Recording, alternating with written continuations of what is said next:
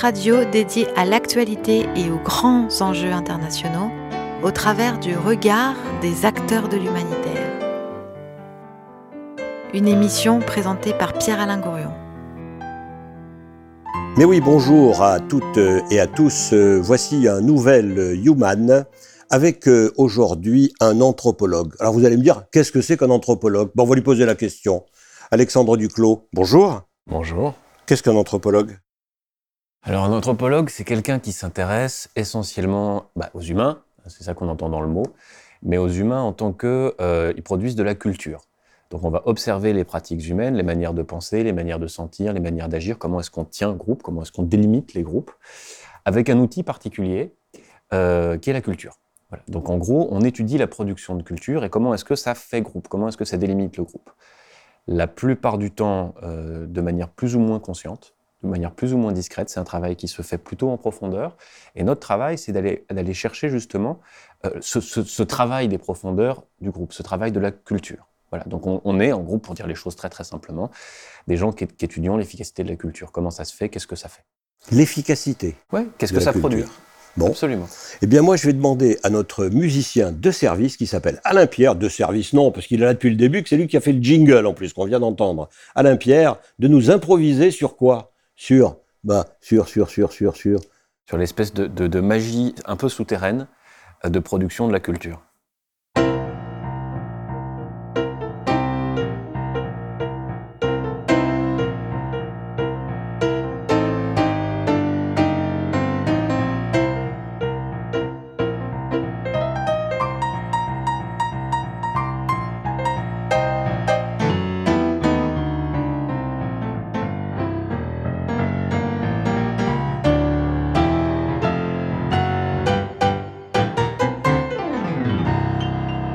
Voilà bien partis, Alexandre Duclos. Nous voilà bien partis avec cette rythmique euh, jazzy d'Alain Pierre pour 55 euh, minutes. 55 minutes qui vont être à la fois euh, un portrait de vous-même, d'Alexandre Duclos. Voilà, cet anthropologue, ce sociologue, cet écrivain politique aussi. celui qui est capable à la fois de connaître j'allais dire, les superstructures théoriques qui viennent de l'anthropologie politique, qui viennent euh, de la sociologie politique, qui viennent de tout ce qu'il a appris à l'université et de tout ce qu'il a enseigné ensuite à l'université, mais qui viennent aussi et surtout de la pratique de terrain. Et j'aimerais que l'on parte de cette pratique euh, pour vous décrire et pour faire avec notre, notre ami Alain Pierre à la musique, eh bien, un parcours, un parcours d'une petite heure sur sur la parole des gens, sur la France profonde que vous analysez fort bien. Euh, je vous ai lu, vous m'avez fait la, la, délicatesse de m'envoyer votre prochain bouquin. Et donc c'est intéressant, c'est passionnant parce que vous allez sur le terrain, vous écoutez les gens. Vous n'allez pas que dans les grandes villes, vous allez aussi dans les petits pays, ceux qui sont vidés où il n'y a plus d'épicerie, où il n'y a plus de bars, où il n'y a plus de postes, où il n'y a plus rien. Et qu'est-ce que vous trouvez?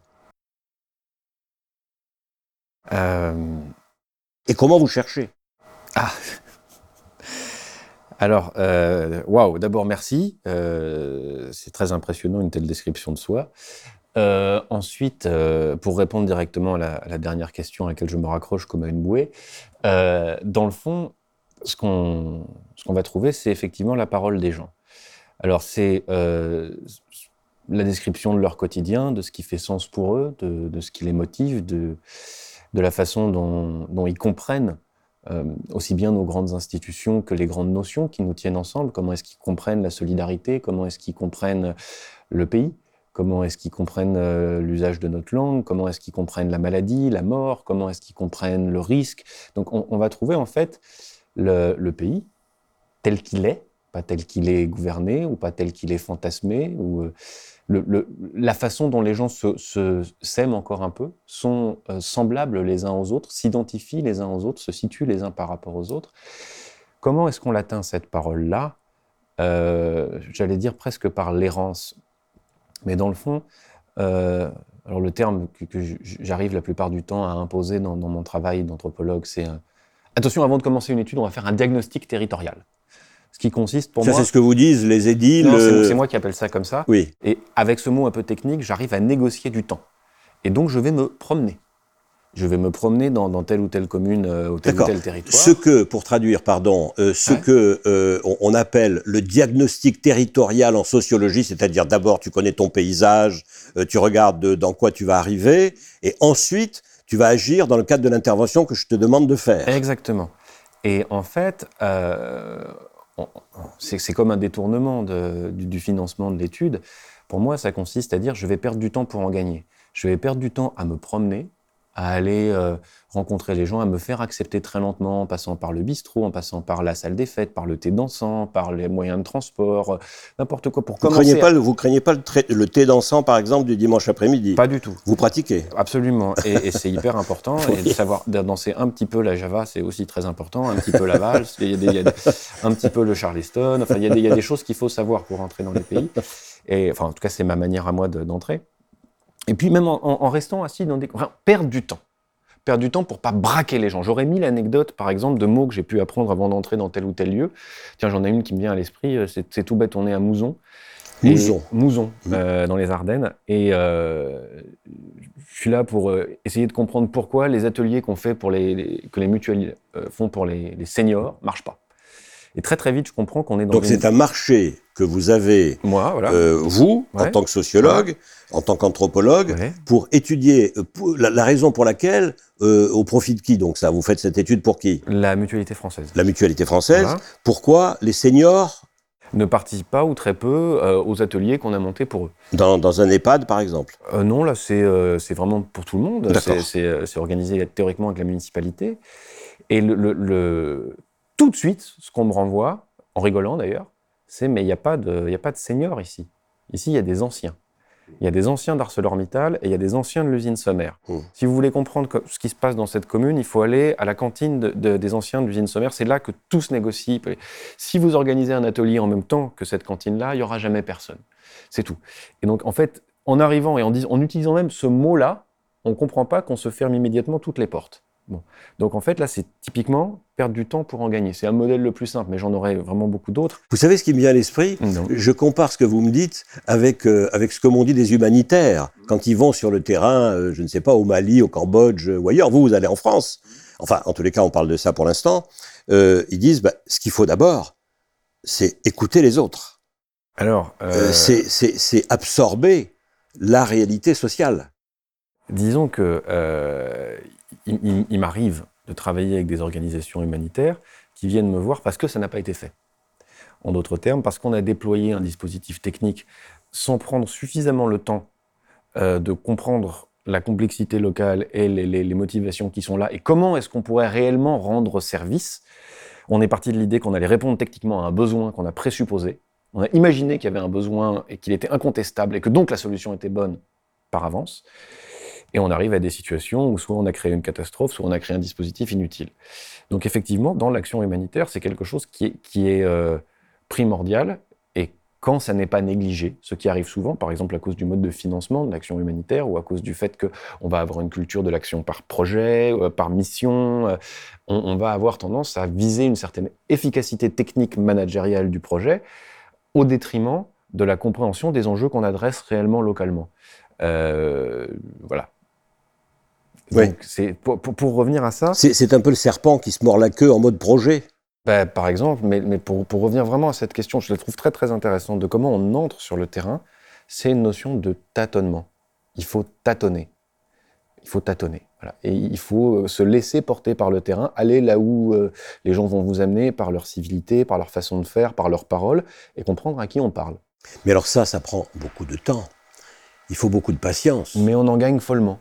Je vous donne un exemple. euh, sur un projet de 4 ans de développement d'une technologie, euh, donc euh, c'était un projet européen de développement de l'Internet des objets sur 9 sites de déploiement dans 7 pays. Tout, un dispositif technique, bureaucratique qui arrive là, qui s'installe, qui déploie l'expérimentation. Perdre un mois de temps au début pour savoir ce qui pourrait rendre service réellement dans le quotidien des gens, dans, dans la, la- les, significations qu'il y a dans leur vie, dans, leur, dans la façon dont ils s'organisent le quotidien. Quoi. Enfin, ça permet de ne pas arriver au bout de 4 ans avec un développement qui a coûté des millions d'euros et qui sert strictement à rien, qui n'est finançable par personne, payable par personne, qui intéresse personne, qui humilie les gens, qui- qui ont, enfin voilà, ça, ça permet littéralement de faire quelque chose plutôt que rien, littéralement, dans un grand nombre de projets comme ça qui, qui sont construits à l'échelle européenne, le résultat, c'est rien.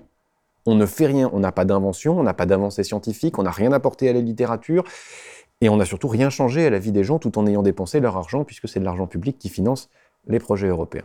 Le premier exemple que vous avez pris, euh, on, on l'a cité, le second, il s'agissait de quoi? Ah oui, ça c'est c'est rigolo. Donc c'est l'Internet des objets. Oui. L'Internet des objets, c'est l'idée qu'on va par exemple connecter votre verre pour savoir si vous n'êtes pas déshydraté. C'est euh, tout ce que vous voyez autour de la technologie Alexa chez Google. Mais vous savez que votre verre est connecté. Mais, là. mais bien sûr, j'en doute pas un instant. Par exemple, il est connecté à mes yeux qui m'indique que je l'ai pas encore bu totalement. Et euh, donc, c'est vraiment l'idée qu'on va connecter tous les objets non seulement entre eux, ça c'est un système de domotique à la maison, mais aussi et surtout avec l'extérieur, pour permettre ce qu'on va appeler un monitoring, c'est-à-dire une surveillance. On essaye de ne pas utiliser le mot surveillance parce que ça fait un peu grincer les gens. Donc, une surveillance de l'intérieur qui va permettre de faire gagner de l'argent. Soit parce qu'on va accumuler de la donnée, donc ça va, faire des nuages de big data, des data bank, data flow, euh, utiliser des tas de trucs comme ça pour imaginer qu'il y a de la valeur produite là, parce qu'on va pouvoir indiquer à la personne en temps réel son état de santé qu'est-ce qu'elle doit faire, parce qu'on va peut-être faire gagner du temps aux médecins qui n'ont plus de temps pour s'occuper des personnes âgées en, faisant un examen permanent, continu de la personne, et facilement euh, agrégable, euh, mettons, en, un rapport de, données. Euh, donc on, voilà, on va éviter les chutes. Si la personne chute tout de suite, on le saura. Si la personne a tendance à développer des comportements qui indiquent qu'il va bientôt être malade, on va pouvoir l'identifier et agir en amont. Donc c'est- ce genre de, de fantasmes-là de la réalité qui sont développés. Et on, on dépense aujourd'hui à l'échelle européenne des milliards d'euros euh, sur le développement de l'IoT pour pas prendre du retard, par exemple, donc de l'Internet des objets, Internet of Things. C'est pour ça que ça s'appelle IoT. Oui, pardon. Comment vous dites IoTic IoT. Ah, IoT. donc c'est IoT. Il y a une histoire d'ail là-dedans, Absolument, ouais. C'est Et puis, quoi? et puis il y a des tics. Euh, non, c'est c'est le. C'est quoi? Comment en fait- ça s'écrit? En fait, je vais pas répondre à votre question. Ça s'écrit IoT. Internet des objets, Internet of Things. Ouais. Euh, la, la- la vraie réponse, c'est euh, le, le financement de la recherche aujourd'hui est devenu si particulier qu'il y a un, un gouffre. C'est plusieurs gouffres. C'est un gouffre de plusieurs kilomètres, plusieurs milliers de kilomètres, entre ceux qui conçoivent euh, les recherches, le but de la recherche, et d'ailleurs, in fine, ceux qui la réalisent aussi, et la réalité vécue des gens. Quand on, va voir une personne âgée, euh, pour qui ce serait normalement destiné, euh, je sais pas, moi, euh, je vais prendre un exemple concret à, à Saint- Saint-Joseph de Rivière, euh, dans la Chartreuse, et qu'on leur parle d'IoT, c'est évidemment un mot qu'ils connaissent pas, qu'ils peuvent pas discuter politiquement, dont ils ne connaissent pas les tenants et les aboutissants, dont ne connaissent pas la réalité économique, technique, qu'ils peuvent pas bricoler. C'est quelque chose qui est totalement en dehors de leur réel et de leurs euh, envies, désirs, réalités et peut-être même besoins. Je suis sûr que, quand vous arrivez et que vous bavardez avec des, des personnes, par exemple, d'un certain âge, euh, vous balancez pas ces mots savants euh, qu'ils ne connaissent pas. Alors, vous savez faire. J'ai un rituel. Par exemple, je serais un vieux. Qu'est-ce que vous me diriez quand vous, si vous vouliez me parler de ça? Alors, Je suis un vieux dans mon coin, là. D'abord, euh, je, je- je- le plus humblement possible, parce que vous avez aucune raison de me dire oui, euh, je vous demanderai l'extrême gentillesse et faveur de bien vouloir parler avec moi et répondre à mes questions. Parce que Bon. là, vous me voyez me promener dans votre coin, puis qu'est-ce qu'il fout là, ce type? Supposons que je vous dise oui. Ah, vous me disiez oui, je dis voilà, bah, euh, je travaille euh, dans tel genre de consortium, je suis désolé, c'est incompréhensible, je vais tout vous balancer d'un coup pour voir à quel niveau c'est incompréhensible, parce que pour moi, ça c'est déjà un fait intéressant. Alors, euh, je vais vous dire, voilà, je Vous travaille... leur dites ça, Oui, oui, mais ça marche pas si vous leur Je dites pourrais ça. Vous, vous les faites rire. J'ai une vidéo. Oui. J'ai- une vidéo de ça. Oui. Je, vous raconte l'histoire, c'est tout con. hein. Donc, alors là, j'arrive à Saint-Laurent-du-Pont et euh, je vais à la mairie demander un, un- un entretien avec euh, le- l'élu qui s'occupe des personnes âgées. Il me renvoie à ce secrétaire qui me renvoie à un futur rendez-vous qui est, euh, au Calende. Et euh, ça m'énerve, je suis venu à pied, j'ai fait beaucoup de kilomètres, euh, je vais pas euh, gâcher cette occasion, je vais me promener. Et juste en face de la mairie, ça tombe bien, il y a une maison des associations. Et puis en fait, il y a tous les vieux du coin qui sont là. Alors je me dis, bah ça tombe bien, je vais y aller. Alors je leur dis, bonjour, euh, je fais ça, je fais une étude sur les vieux, tout ça, est-ce que vous voulez pas, euh, est-ce que je peux rester, quoi? Alors ils m'assoient, mettent du cidre, de la galette, euh, et puis ils me disent, vous allez regarder avec nous, on a fait un film justement sur la rupture intergénérationnelle. Ils trouvent le film nul au bout de, cinq minutes. Et ils disent, bon, on arrête le film, ça suffit, puis le son est désagréable, ça fait chier la mère Michu, ça fait chier le père machin, donc euh, on arrête. On a un sociologue, tiens, on va lui poser une question. Alors, euh, d'abord, c'est quoi cette histoire de rupture intergénérationnelle?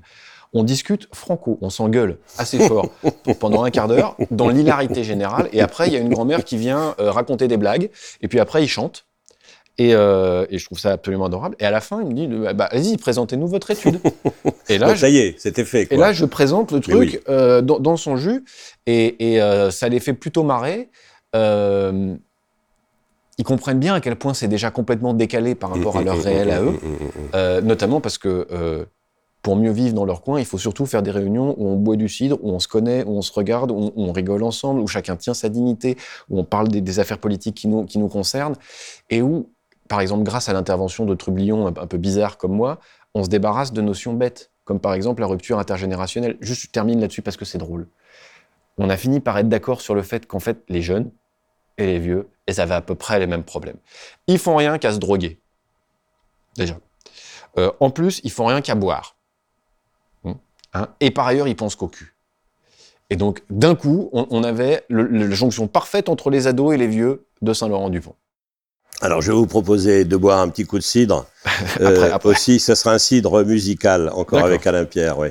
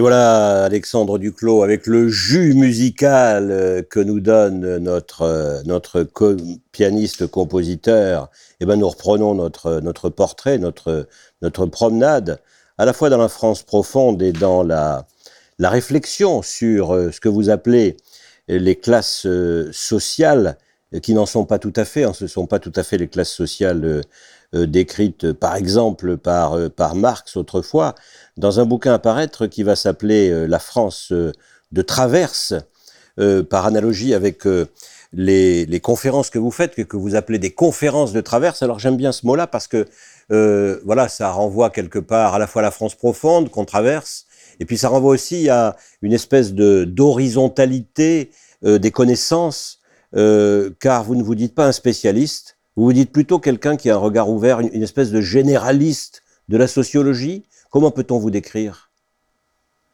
Si vous rencontriez un individu qui s'appelle qui s'appellerait Alexandre Duclos et, et qui avait votre parcours jusqu'à aujourd'hui, euh, c'est-à-dire un homme qui a fait des études, qui a étudié la sociologie, l'anthropologie, euh, qui a donné des cours, euh, comment comment est-ce que vous feriez? Qu'est-ce que vous diriez de lui pour brosser son portrait?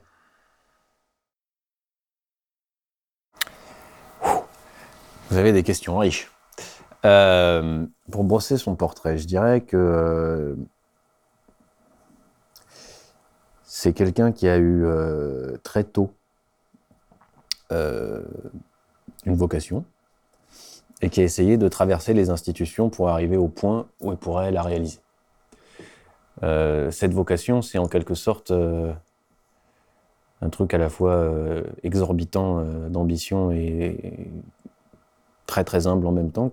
Ça consiste à, être un, porte-parole ou un, creuset, un lieu où les paroles se croisent. Et quelles paroles Celles qui viennent du pays et nous indiquent ce pourquoi nous nous aimons encore un peu, ce pourquoi on, tient plutôt que de s'effondrer. Voilà, c'est ma vocation à moi, c'était d'essayer de, d'abord, euh, quand j'étais plus jeune, d'essayer de comprendre, comprendre. Euh, Mais comprendre le, faire ensemble, comprendre. Euh, et ensuite, ça, ça a été même pas expliquer, c'est-à-dire apporter à des lois naturelles, pas comprendre, c'est-à-dire être capable moi de dire dans mes mots, laisser les mots des autres s'exprimer et les rassembler dans une cohérence telle qu'on voit. Alors c'est c'est un travail d'écrivain, c'est un travail de poète. C'est un travail d'écrivain, c'est un peu un travail de poète, pourquoi pas, mais c'est pas du tout le plus important. Le plus important, c'est un travail de promeneur. Et un promeneur qui fait deux choses. Un promeneur qui collecte, comme un chiffonnier, qui ramasse, c'est une image qui a été développée par euh, un, ami à moi qui s'appelle Marc Berdet en, étudiant les. Je, suis obligé de lui rendre, euh, rendre à César ce qui est à César, hein, en travaillant sur les textes de Walter Benjamin, la, figure du, chiffonnier, du ramasseur de chiffons. C'est vraiment ça. Tu, tu te On dit les pattes dans la région. On dit un pâtier. Voilà, bah c'est un pâtier. Euh, ensuite, c'est quelqu'un qui doit se faire accepter par ceux qui produisent ces trésors-là. Hein. Donc, tu, voilà, tu te mets en position d'être capable de collecter, d'être le creuset et de restituer. Et restituer, c'est reprendre ton bâton de pèlerin et aller euh, bah, faire des conférences aux, gens qui, voilà, qui t'ont donné leur parole. C'est des mots forts d'ailleurs, c'est vraiment ça. Ils te donnent leur parole et tu leur rends. Tu leur rends après l'avoir travaillé, l'avoir valorisé, l'avoir euh, façonné euh, en, en, tentant de rester le plus fidèle à ce qu'est cette parole dans l'ensemble des paroles que tu reçois. Et c'est vrai que c'est un travail qui est un petit peu troublant parce que euh, bon, voilà, pour revenir là-dessus. Moi, j'ai fait un parcours académique, euh, je dirais, euh, trop complet. Donc, Alors déroulons-le, tiens, pendant qu'on y est. Donc prépa, fac, Sciences Po en même temps, doctorat de sociologie, doctorat de philosophie politique, postdoc au Québec, enfin vraiment truc qui te rend complètement inclassable. c'est ça devient presque difficile, avec un refus total de se spécialiser, en allant un peu partout, en étant. c'est d'ailleurs le genre de personne qui, quand elle fait son curriculum vitae, est obligée d'en enlever un peu parce que ça fait peur aux employeurs? Bah, soyons un peu vaches, le genre de personne qui est issue de la bourgeoisie culturelle qui a toujours été un peu dilettante et qui s'est rien refusé. Euh, donc euh, j'ai fait ces études euh, tout azimut et je, me suis retrouvé en ayant un profil complètement, en un sens difficile à accepter, un, rangeable. Bon, et par ailleurs, j'ai tout de suite trouvé du travail sans difficulté, mais le il y a eu plusieurs temps. C'est-à-dire que dans un premier temps, j'ai travaillé pour le privé, puis j'ai travaillé dans des associations de plus en plus en franc-tireur, si on veut bien, de plus en plus autonome, en étant d'abord franc-tireur tout seul, puis en étant en association, finalement, j'avais plus de liberté. Et aujourd'hui, en, étant devenu complètement franc-tireur.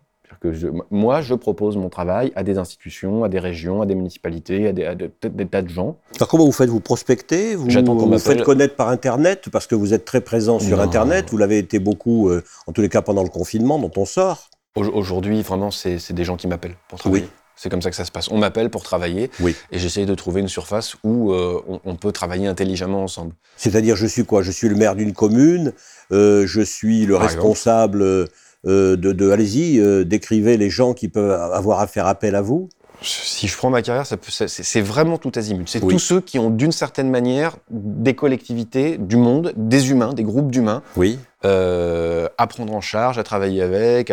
Donc ça peut être. Et on va penser à vous parce que vous pouvez être utile à quoi? Vous allez, vous allez m'aider, moi qui suis donneur d'ordre, à quoi? Dans le travail que je vais vous demander de faire. Je vais. Parfait, excellent. Je vais vous répondre d'abord un peu techniquement et puis ensuite euh, sensiblement euh, grâce au jazz qui nous a été offert. Alors un peu techniquement, ça va être très très simple. Euh, un symbole, qu'est-ce que c'est? C'est quelque chose qui, qui, qui, fait signe vers un irreprésentable. Par exemple, un symbole de la France, c'est pratique parce qu'on peut penser au drapeau alors qu'on ne peut pas penser aux 67 millions de Français à la fois, en même temps. On ne peut pas avoir en tête toutes les institutions, tous les gens qui sont dedans. Bon. Dès qu'il y a groupe, cette question se pose. Il y a de l'irreprésentable. Et pour des gens qui ont affaire à une population ou à un groupe, il y a de la difficulté à comprendre. Et moi, je, je, je sais un peu mieux que d'autres euh, parce que c'est ma spécialité, parce que c'est mon métier, aller voir ceux qui travaillent le collectif, aller comprendre les grandes lignes du collectif. Et c'est là que je vais aller comprendre comment on peut jouer ensemble. Aller Vous avez envie, je crois, de demander à notre musicien. Attendez un instant. Attendez un instant. Ouais. Parce que ça m'appartient pas. Il y a un monsieur qui s'appelle euh, Howard Baker qui a fait un travail là-dessus, sur l'improvisation en jazz. Et il est allé euh, bah, dans, dans, les jam sessions. Et en fait, il dit c'est le contraire de l'improvisation. C'est-à-dire, en réalité, quand on fait un jam, on ne peut improviser ensemble que parce qu'on a, énormément en commun. Bah oui. On peut mobiliser tout ce qu'on a appris. Et ça va des morceaux qu'on connaît en commun à un certain euh, traitement du rythme, comment est-ce qu'on va penser une syncope, opportune là ou pas, euh, quel rythme on connaît, quel rythme on maîtrise, euh, quelle place on va laisser au solo, comment, comment est-ce qu'on va considérer... Le... Ben, tout ça, c'est exactement la même chose dans le jeu social. Il y, a, énormément de choses qui sont dues mi-conscient et qui nous permettent de jouer ensemble. Tout ce qu'on n'a pas à renégocier à chaque fois qu'on se rencontre. Et ben ça, la plupart du temps, c'est invisibilisé. Moi, on me demande d'aller chercher comment ça fonctionne. Pour, euh, euh, alors ça peut être pour des buts euh, louables, ça peut être parfois pour des, des, buts qui le sont beaucoup moins, auquel cas je refuse le truc. mais la plupart du temps, c'est je suis face à quelque chose, je le comprends pas. Je comprends pas ce phénomène collectif, j'ai besoin de le comprendre. Allez-y. Voilà. Voilà. Vous avez carte blanche. merci de, de, de, de, me dire pourquoi je ne comprends pas. Merci de m'expliquer le fonctionnement de ce groupe social. Voilà. Et, j'ai envie de mettre euh, ce que, vous disiez euh, et le, début de parallèle que vous avez fait entre, j'allais dire, la recherche euh, humaine, la recherche sociologique et la recherche musicale ou poétique, ça revient à peu près au même. j'ai bien envie de, vous, de, faire allusion, comment dire, au discours technocratique, au discours tout près que les imprimés nous servent euh, et les institutions nous servent, y compris avec les buts les plus louables. Je pense par exemple, tiens, je vous balance ça, les ODD, les objectifs de développement durable. Alors c'est très louable, hein on peut en décrire quelques-uns au, hasard. Objectifs de développement durable, il y en a 15 je crois. Je sais pas quoi. Qu'est-ce que vous diriez? Rien. je dirais que c'est des KPI. C'est des, des, indicateurs. KPI. Oui, des indicateurs de performance clés, c'est-à-dire, pour moi, c'est le contraire de l'évaluation. Ça consiste à présupposer qu'on sait exactement euh, quel résultat on va obtenir et qu'en fonction de ça, on peut mesurer la performance du groupe dans l'atteinte de, de, ces objectifs-là. Mais pour moi, il y a une erreur qui, qui, qui est là euh, au, au, auparavant. Euh, je ne connais pas hein, les 15 ODD tout simplement. Mais, mais à partir du moment où on évalue que ce qu'on avait préconçu comme résultat, alors on fait le contraire de là où on a besoin de moi. On a besoin de moi quand justement on se dit, tiens, moi j'ai un moyen, j'ai une solution, je me demande comment ça pourrait toucher ce groupe-là, tiens, vas-y, dis-moi en fait, comment est-ce que les gens que je connais pas pourraient trouver de la qualité dans ce que je leur propose? Voilà. Alors j'ai mis l'exemple de ça. Euh, Prenons-en un, simplement, illustratif. Euh. Bah tiens, c'est celui sur lequel je ferai une conférence tout à l'heure, euh, euh à Villeurbanne d'ailleurs, à 18h30. Euh, c'est Nous voulons que la population des personnes âgées marche plus. Marche. Marche. Dans la rue. Marche dans la rue. Oui. Parce qu'on sait, alors ça c'est les, les hospices civils de Lyon, on sait que plus ils marchent, plus ils vivront vieux en bonne santé. C'est un indicateur, on le sait. On veut qu'ils marchent plus on va faire. Euh... Et voilà un thème musical. On, le dit, je le dis tout de suite parce que comme ça, notre musicien, il va réfléchir à ce qu'il va nous faire tout de suite. Marcher dans la ville. Voilà. Ça, c'est un magnifique thème musical. Exactement. Et on ignore totalement la réalité à cet endroit-là de ce que c'est que marcher dans la ville. On se dit, bon, marcher plus, c'est vivre plus vieux. Ouais. Vivre plus vieux, c'est bien. Voilà. Donc, ce qu'on va faire, c'est qu'on va leur proposer des récompenses. On va leur dire que c'est bien. Oui. Et, euh, et ben, ce qu'on va mettre en place, c'est ensuite des semelles pour vérifier combien de pas ils font par jour et combien ils augmentent leur nombre de pas par jour.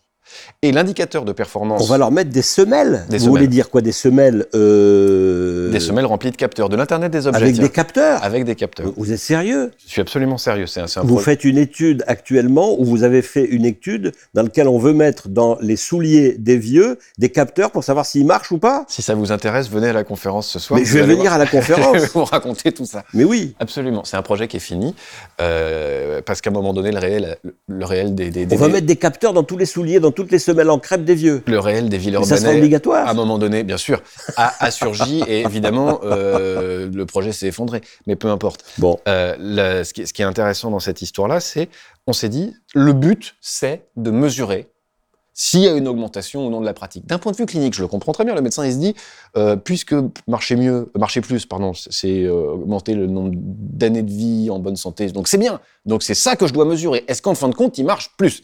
Le problème, c'est que le, plaisir, l'augmentation de la qualité de vie, le, le fait d'en avoir envie, l'envie, la motivation, des vieux, euh, des vieilles villes urbanaises à qui on en a parlé, bah, c'est pas ça du tout. C'est pas marcher plus. ils n'ont pas envie de marcher. Bah, des fois oui, des fois non, j'en parlerai ce soir, mais, Oui. mais, mais- mais les motivations se situent pas du tout là. Oui. Ni dans le fait d'avoir des incitatifs, ni même dans le fait de pourquoi pas gagner des bons d'achat pour ceci et cela. Ça, ça- c'est- les, les sens, les significations, les plaisirs, les motivations en jeu dans la marche en ville, bah, c'est pas un problème technique. Et c'est pas un problème qu'on peut mettre en KPI. Et c'est pas un problème de quoi qu'on un problème de but Il faut que j'aille quelque part Alors, il- il faut que j'aille quelque part. Il faut que je me raconte une histoire Il faut que j'aille faire quelque chose et il faut que je sois quelque part. Il y a ces trois trucs-là. Voilà. Je me déplace pour aller faire des courses, je me déplace pour aller voir des gens, je me déplace parfois pour me distraire, pour promener le chien. Ça, c'est une première famille de raisons. Je me déplace en étant quelque part, avec pourquoi pas plus d'informations sur euh, le patrimoine, euh, l'histoire des rues, les anecdotes, etc. Plus d'informations, comment je pourrais rentrer, euh, des choses comme ça. Et je me déplace pour aller jouer, pour trouver des nouveaux partenaires sexuels, pour aller draguer, pour avoir des- de la, famille, etc. Les réponses massives, c'est ça. Je me déplace pour faire quelque chose. Je me déplace pas pour rien. En tout cas, surtout pas que pour augmenter mon nombre d'années en, en bonne santé et, et- et surtout pas le rapporter à, à une mesure chiffrée. Ça n'est pas motivant, ça ne fait pas sens. Voilà. Et on va demander à notre musicien, vous savez pas, de nous illustrer la marche euh, en ville. La marche en ville, Alain Pierre.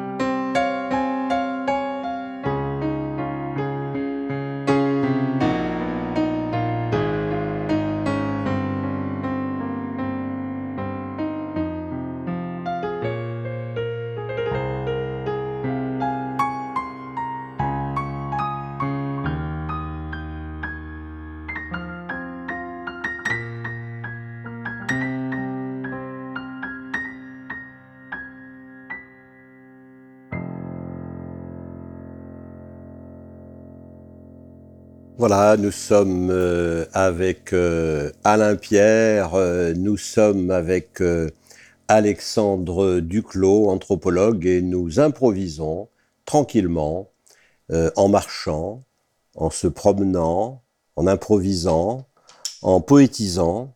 Nous improvisons sur, sur quoi? Sur, sur la vie des gens, sur la vie sociale.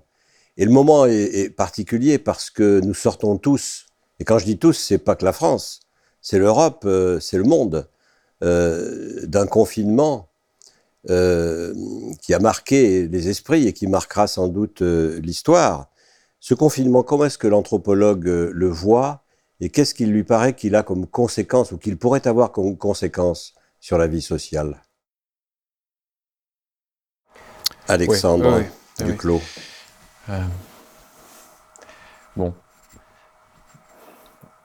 suis embêté parce que la musique m'a inspiré. Euh, Allez-y sur la musique, oubliez ma question. Le récit d'une anecdote qui m'est arrivée hier et qui illustrait très bien le point précédent, qui était, euh, dans le fond, euh, perdre du temps pour en gagner. Hier, simplement, j'ai voulu aller me promener pour prendre l'air. J'avais pas envie de travailler, du tout. en plus, le terrain à Villeurbanne, je l'ai déjà fait. Et je me promène, je vais, bon, je me retrouve sur le cours Émile Zola pour rentrer. Et puis là, il y a une petite grand-mère qui, me dit quelque chose. Je me retourne, mais elle est déjà en train de se battre pour essayer de repousser un vélo et une trottinette d'un côté. Puis là, il y a un présentoir de, trucs de papier pour une agence immobilière. Elle n'y arrive pas. Puis elle se presse un peu. Je sais pas, peut-être à cause du gilet, elle me fait confiance. Elle me repasse devant. Quel gilet? Ça. Ah oui, parce que ça, ça présente bien. D'une certaine manière, j'en sais rien. C'est l'hypothèse que je fais. Pourquoi elle me choisit moi à cet endroit-là? Oui. Elle m'arrête et elle me dit voilà, monsieur, est-ce que vous pouvez m'aider? Et euh, pouvait m'aider. En fait, elle cherchait euh, son, médecin. Et euh, il y avait deux problèmes. D'abord, les plaques, c'était écrit en trop petit. Euh, le code qu'il fallait faire défiler, c'était écrit en trop petit. Elle ne pouvait pas le faire. Et par ailleurs, elle était bousculée de partout. Bon. Il, il, suffit, ne serait-ce que de se reposer 20 minutes à Villeurbanne pour déjà savoir que si on marche pas, ou moins à Villeurbanne, c'est pas parce qu'on euh, n'a pas conscience, on n'a pas d'information que c'est bon pour la santé. C'est qu'il euh, y a énormément d'endroits où c'est difficile de marcher, où il y a énormément de choses qui se chevauchent, où il y a un patchwork pas possible de voitures, de vélos, de machins, etc.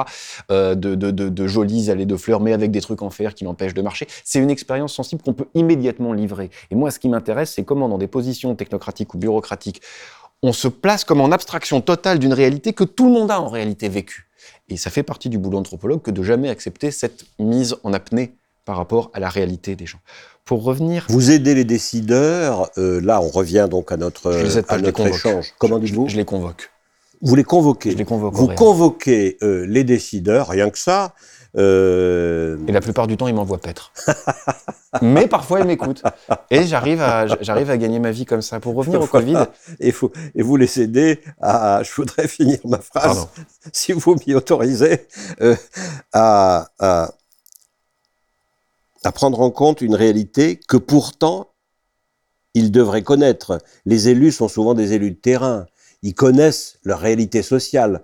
S'ils ont été élus, c'est pas pour rien. C'est aussi parce qu'ils ont bu des coups au bar comme vous. Et simultanément, euh, ils, se mettent dans le cadre de leur travail dans l'incapacité de mobiliser ces éléments vécus.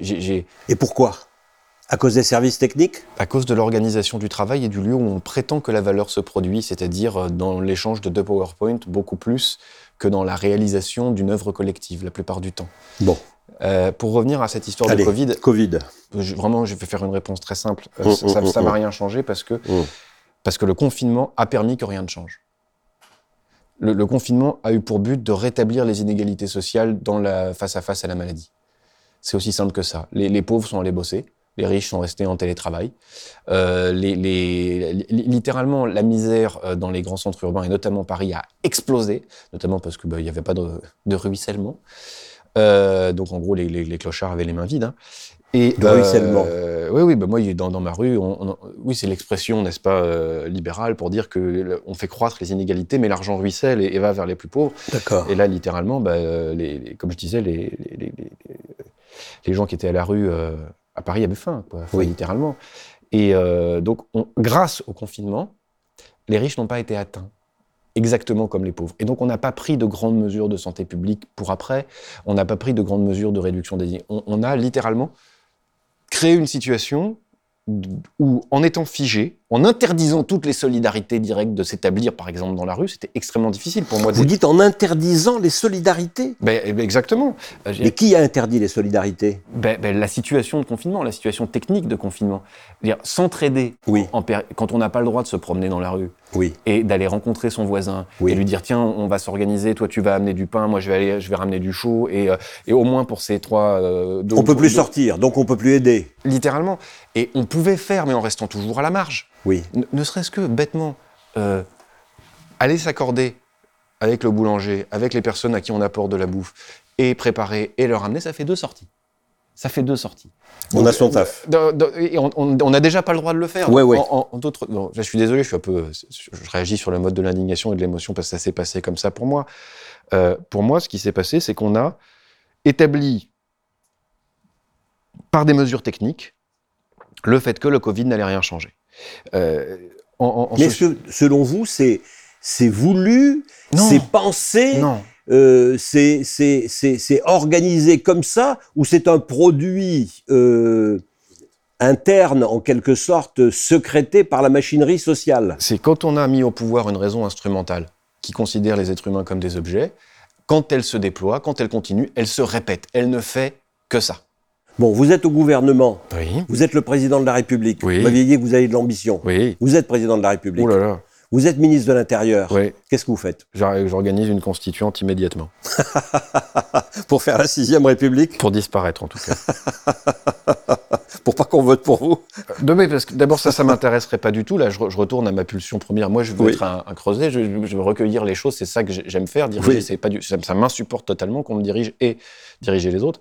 Donc, c'est vraiment un truc que j'assumerai pas. En vous n'aimez pas non plus diriger les autres Ah, je supporte pas ça. Mais pourtant, avec votre regard de sociologue, ou regard d'écrivain, ou regard de photographe, peu importe. Hmm.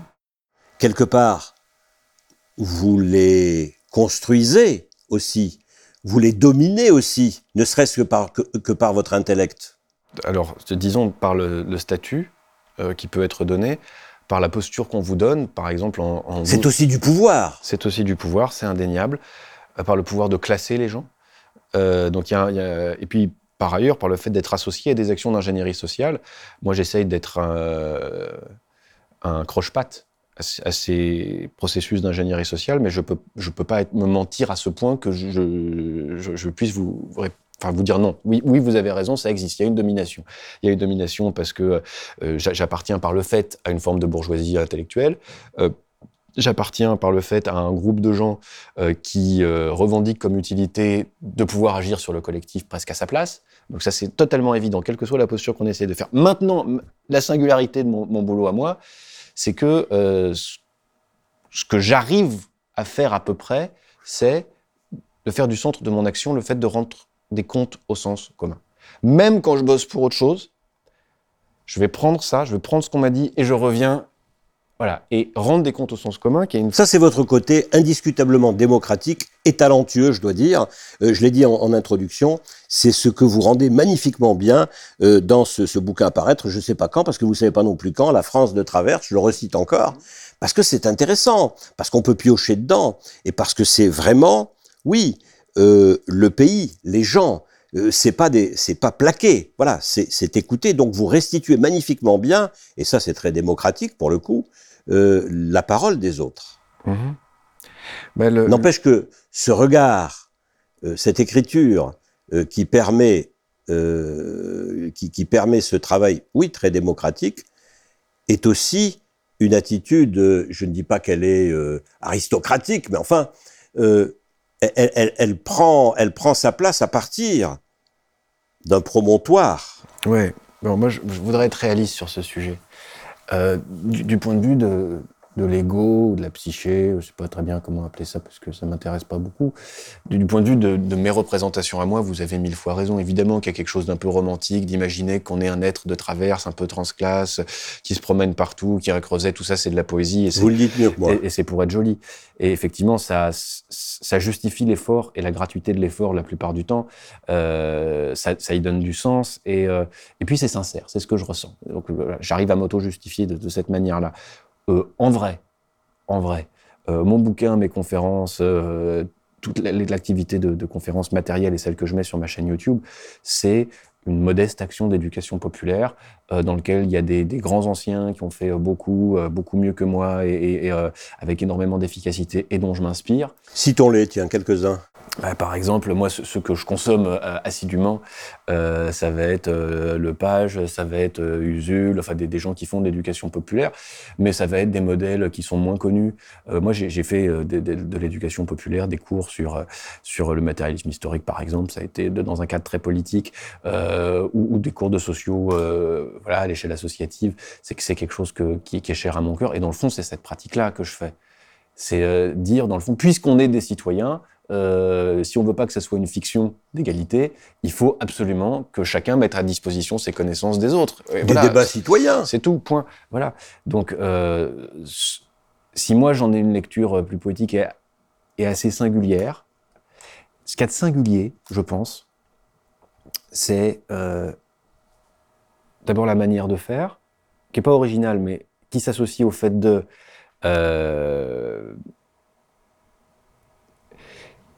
passer une bonne partie du temps avec les gens et passer une bonne partie du temps dans la technostructure. C'est être, être, capable. Un traducteur entre les deux. D'organiser un marché de Noël à Marcy-le Hayet le matin et d'être dans cette espèce d'absurdité euh, soviético-LED euh, qu'est le ministère euh, de l'économie l'après-midi pour discuter de l'avenir de telle technologie ou de l'évaluation des choses à faire. et, et, comprendre les relations entre les deux et, euh, voilà, en fait, c'est faire de l'éducation populaire à partir de la place singulière qui est la mienne. C'est tout. C'est tout ce que je fais. Éducation populaire, voilà un mot lâché, et peut-être une musique qui arrive, boum, éducation populaire.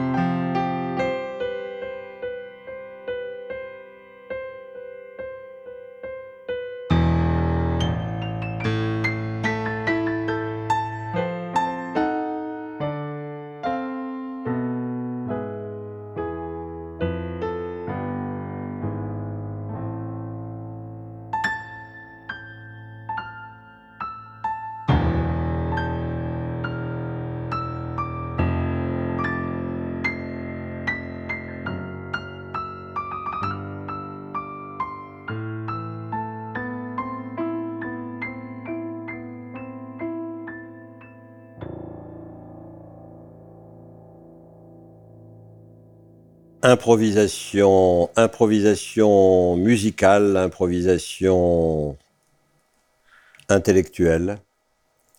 Promenade avec un, auteur, un sociologue.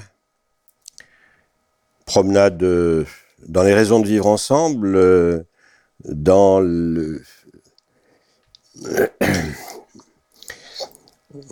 la confrontation entre les, pour aller vite, ceux d'en haut et ceux d'en bas. Euh, comment est-ce que vous voyez, Alexandre Duclos, les humanitaires et les écologistes dans ce paysage que, que vous décrivez? Vous décrivez les, dans votre bouquin les, les classes sociales et vous passez des uns aux autres. On peut les énumérer, euh, vous allez le faire sans doute, euh, euh, si vous en avez envie.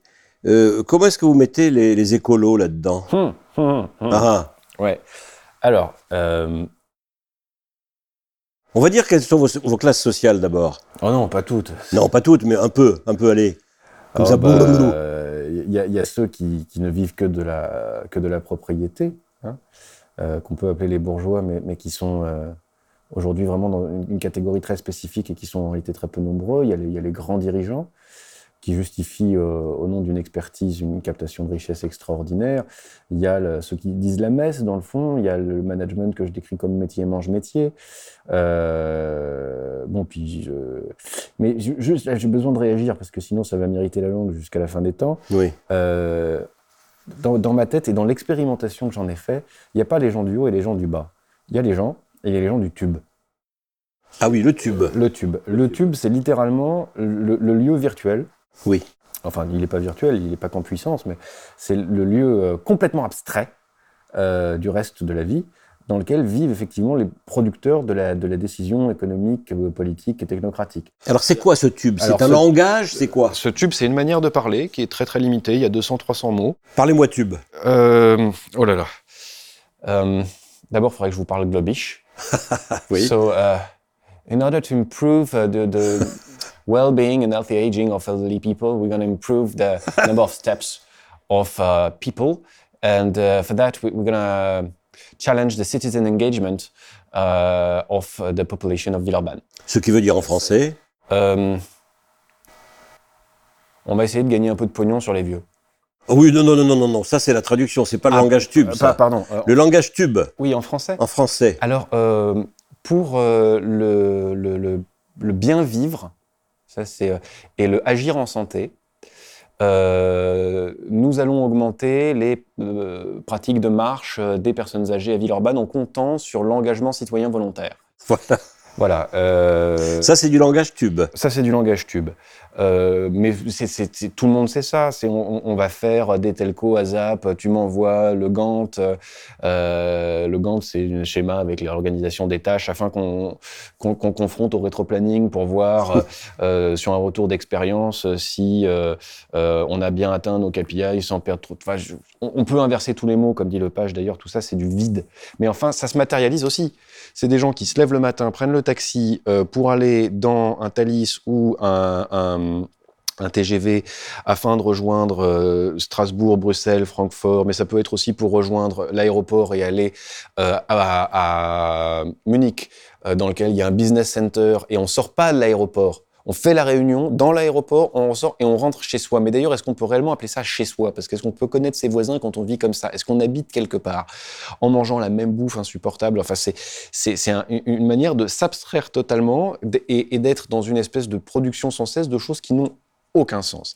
Et selon vous, est-ce que ce, langage euh, du, tube, hum. euh, voilà, je pense qu'on a à peu près euh, cerné votre, votre notion, parce qu'on est tous confrontés à, ce, à cette chose-là, et quelque part, on est obligé de l'utiliser aussi, et quelque part, on l'utilise. Bien sûr, on y collabore. On y collabore.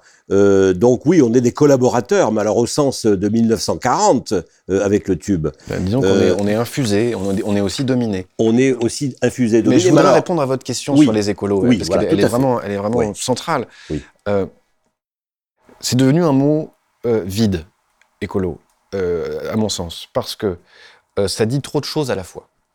Ça dit d'abord qu'on est gentil on est gentil, on n'a pas envie de détruire la planète, on n'a pas envie de léguer à nos enfants une planète de merde. Et ça, c'est vraiment le sens commun. On n'a pas envie d'être euh, euh, coupable de massacre. On est gentil. On est gentil.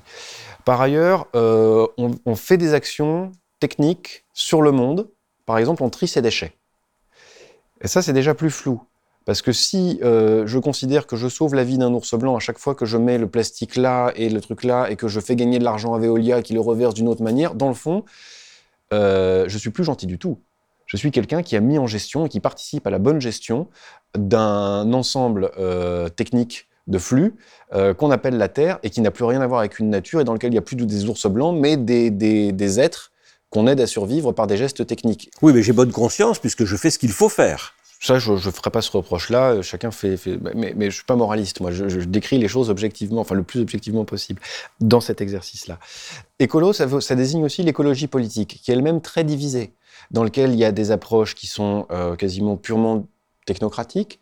Euh, on va se donner un, un nombre d'indicateurs sur la Terre et en fonction de ça, on va piloter l'action humaine et donc en fait piloter la Terre à partir de ces indicateurs. Donc, ça va être une approche GIEC. Euh, il peut y avoir une, approche euh, éco-socialiste, euh, qui va être celle de la France insoumise, qui va, considérer que euh, il faut absolument totalement planifier euh, pour, être capable de répondre à l'urgence écologique, mais quand même d'une manière relativement démocratique. Euh, il peut avoir une approche qui consiste à simplement limiter les dégâts. Il peut y avoir aussi une approche de greenwashing, on va prétendre être vert en faisant des actions capitalistes industrielles, mais euh, propre. Propre. Bonjour le chat.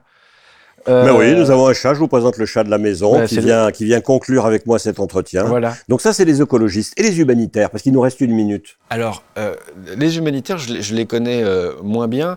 Euh, J'aurais tendance à dire que on peut pas tous. Ceux que j'ai rencontrés, ceux que j'ai rencontrés ont en fait un problème de, moyens.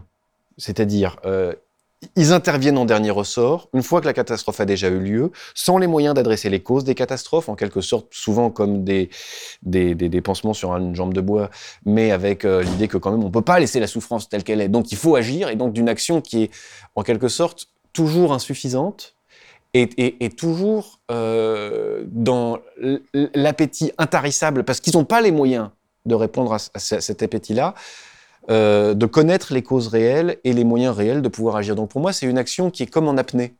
Comme en apnée, c'est une action d'urgence. Quand on va sauver des gens dans, la mer Méditerranée, parce qu'ils se noient, parce qu'ils viennent, c'est littéralement l'action en dernier ressort. C'est parce que l'État le fait pas, mais c'est parce que par ailleurs, il y a des tas d'actions et des causes sur lesquelles on ne peut pas agir. Donc c'est une action qui, dans l'urgence, dans l'indignation, dans la pulsion de solidarité, n'a pas structurellement les moyens de se poser les questions d'une action en quelque sorte primordiale sur les bases, sur les causes premières des maux qu'ils prétendent combattre. Donc, euh, voilà, pour moi, le, ça sera peut-être le mot de la fin, les grandes catastrophes qu'on nous annonce, la, fin du monde, a déjà eu lieu en ce sens que les causes premières de cette catastrophe sont anthropologiques. Nous sommes, incapables de nous corriger en fonction de nos erreurs. Euh, on, s'est mis à, traiter le monde d'une certaine manière, par exemple en essayant de maîtriser, prévoir, prévoir techniquement, prévoir scientifiquement, qui a causé les catastrophes qu'on connaît, et qu'est-ce qu'on utilise pour répondre à ça? La science, la technique, la maîtrise, la prévisibilité. Donc, en gros, le retournement incroyable, le fait qu'on ait ce rapport complètement autiste au monde, c'est quelque chose qui a déjà eu lieu, on n'en voit que les conséquences. Et pour moi, l'effort qu'il y a à faire aujourd'hui en France, c'est vraiment rencontrer ce qui reste, ce qui demeure, ce qui est survivant, et comment est-ce qu'on peut faire fleurir les, les ruines du monde post-fin du monde. Voilà, c'est ça ma, ma grande perspective.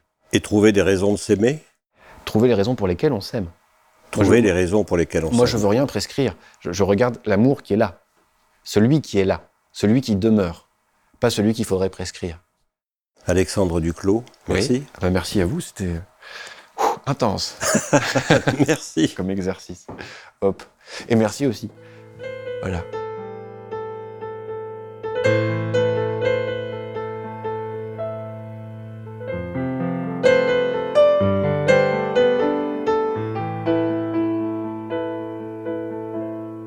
Human, un podcast radio dédié à l'actualité et aux grands enjeux internationaux au travers du regard des acteurs de l'humanitaire.